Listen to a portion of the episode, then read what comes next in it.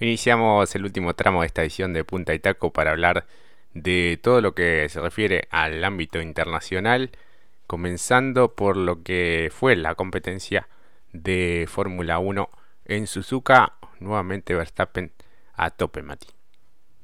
Exactamente, Jorge. Verstappen y Red Bull.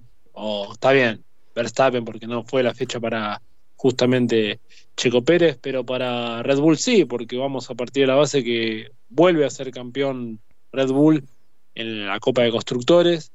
Eh, tremendo, ¿no? Realmente una muy buena seguidilla de, de, lo que también es el equipo y trabajar, ¿no? Está bien que es un vehículo, un monoplaza para Verstappen, eh, que incluso Verstappen podría, yo me, estoy aventurando quizás aquí, pero de conseguir eh, llegar sexto el próximo sprint en Qatar podría ser campeón.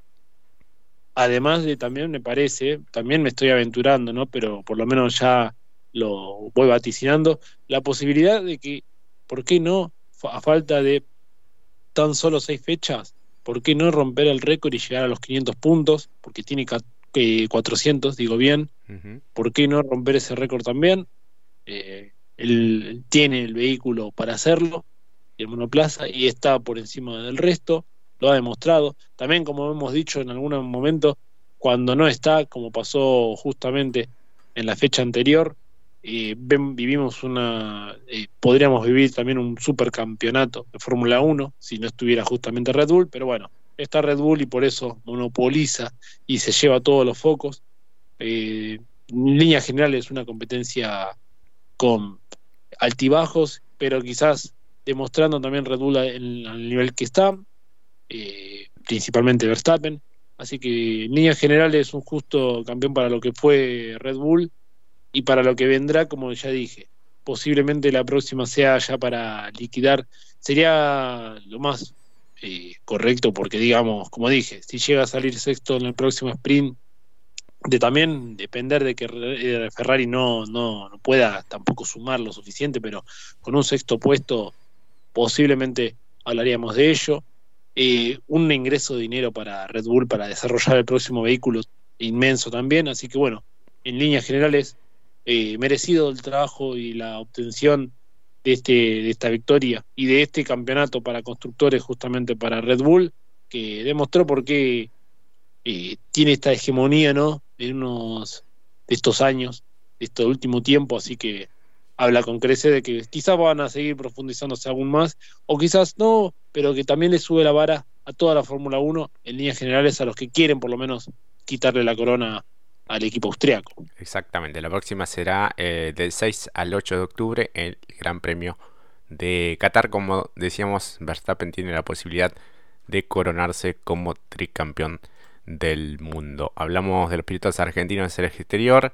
Gran victoria de Marco Siebert en las 4 horas de Spa. El piloto de Mar del Plata llegó a una nueva victoria, la clase LMP3 de la Europa Le Mans Series. Mati. Exactamente, mientras que Pechito fue tercero en la divisional MP2. Eh, muy bueno realmente. Y ya que estamos hablando de pues, en líneas generales también de lo que tiene que ver Endurance y Pechito. Eh, bienvenido lo decía también, por supuesto. Para Pechito, eh, horas, o quizás, si bien está en calma esperando la última del año, en lo que tiene que ver la WEC, eh, eh, posiblemente la posibilidad también de cerrar ¿no? un ciclo en lo que tiene que ver la WEC. Hablamos de que justamente el 4 de noviembre será la definición en Bahrein, las 8 horas fecha número 7 del calendario 2023 y la posibilidad quizás de, me parece a mí, ¿no? Si me lo permitís, Jorge, eh, terminar aquí e irse por la puerta grande, ¿no? Conseguir una nueva corona e irse por la puerta grande porque Toyota no ve como unos ojos, eh, o sí o no, pero habría que ver también el balance que harán con respecto al piloto. Quizás es un ciclo cumplido ya para lo que es el argentino eh, en esta divisional, en esta tipo de competencias, eh, por la edad que él lleva en sus saberes, si está bien o no lo determinará, tendremos que esperar después, pero me parece que con la obtención de una corona ya de por sí cierra un gran ciclo de Pechito dentro de la WEC y por qué no también de Toyota su Racing eh, a nivel endurance.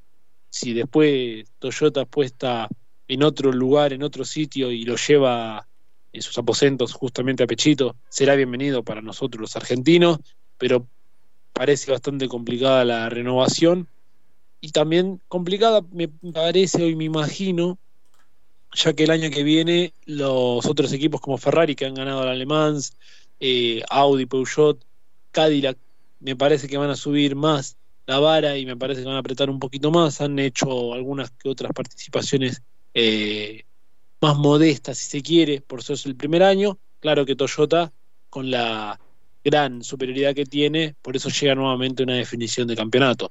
Así que veremos qué sucede después de la última fecha, cómo será la vida de Pechito. Si un año más dentro de la WEC, recordando que quizás tendrá 41 años, o quizás eh, un ciclo terminado con la corona bajo el brazo, ¿por qué no para Pechito López? Exactamente, así que vamos a ver qué es lo que sucede más sobre el final del año.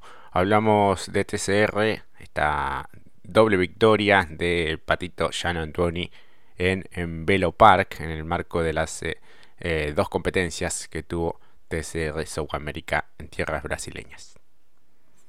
Exactamente, una primera carrera que pasado por agua prácticamente para Jan Antoni. Estuvo entretenida hasta allí porque estaba bastante complicada la, eh, la posibilidad de competir y correr allí. Y sin embargo, como bien dijiste, Jorge se quedó con las dos pruebas. Eh, primera, la primera, perdón, digo para Bernardo Javer y la segunda para, bien como bien dijiste, Jan Antoni. Eh, la primera para Bernardo Javer muy complicada por la condición de pista, muchos autos de seguridad, pero que para el argentino eh, resultó bastante bien junto al Toyota Team Argentina. Segundo fue Ignacio Montenegro, la escuadra Martino. Y tercero Rafael Suzuki en lo que fue la primera competencia. Porque básicamente en la segunda, como bien dijiste Jorge, fue para Jan Antuoni. Fue segundo el Color Rosso. Y tercero Manu Zapag con Toyota, muy buen funcionamiento. Eh, en otro tipo de condiciones para la pista, a pesar de que seguía siendo complejas, bueno, los argentinos coparon el podio, como bien dijiste, en lo que fue también la segunda prueba en Veropar. Exactamente. Eh, bueno, ha encontrado también su lugar allí.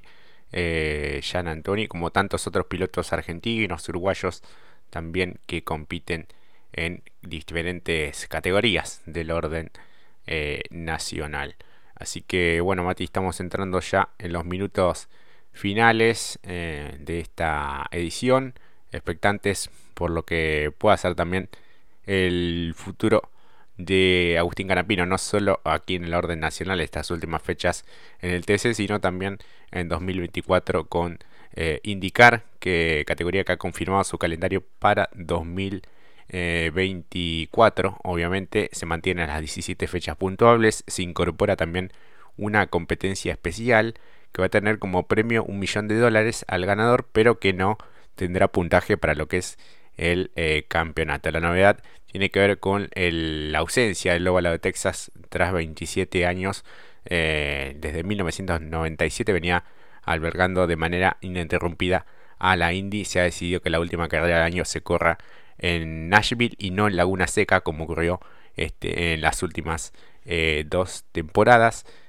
bueno, Canapino compartió también a través de sus redes lo que había sido la confirmación obviamente de este calendario y dejó entrever que puede eh, este, llegar a ser de, la partida, que es el deseo. Obviamente puso no más que, un emoji y, nada más, pero eh, ojalá cruzamos los dedos para que se hagan las gestiones necesarias y pueda eh, estar obviamente el titán de Recibes.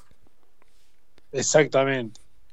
Cuando corran indicar eh, no, no diré nada. Lo estaría anunciando, claro. No diré nada, pero habrá señales. Tal cual. Exactamente. Eh, bienvenido. Y si esa carrera especial es en Terma, bueno, bienvenido, ¿por qué no? También. También, sí. Eh, no, por supuesto. Fuimos muy, nos volvimos muy fanáticos, la verdad, hay que decirlo. es lo que genera justamente, no solamente Agustín, sino cualquier piloto argentino, porque hemos seguido mucho también lo que ha sido lo de Werner y como también otros tantos pilotos que no lo vamos a mencionar porque ya los conocen ustedes de memoria, me, la juego que sí.